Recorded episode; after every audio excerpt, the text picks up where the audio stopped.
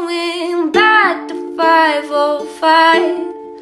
If it's a seven hour flight or a 45 minute drive. In my imagination, you're waiting, lying on your side with your hands between your thighs.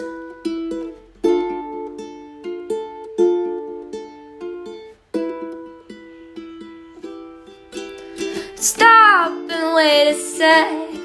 When you look at me like that, my darling, what did you expect? I probably still adore you with your hands around my neck. Oh, I did less time I checked.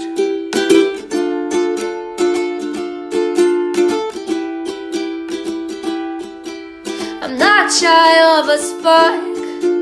The knife twists at the thought that I should fall short of the mark. Frightened by the bite, no, it's no harsher than the bark. Meadow of adventure is such a perfect place to start. And I'm going back to 505. If it's a seven hour flight or a 45 minute drive.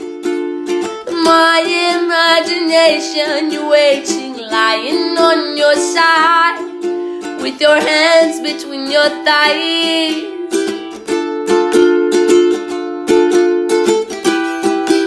But I crumble completely when you cry. It seems like once again you've had to greet me with just about to go and spoil the surprise. Take my hands off of your eyes too soon.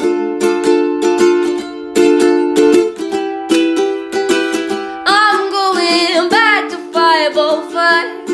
If it's a seven hour flight or a 45 minute drive.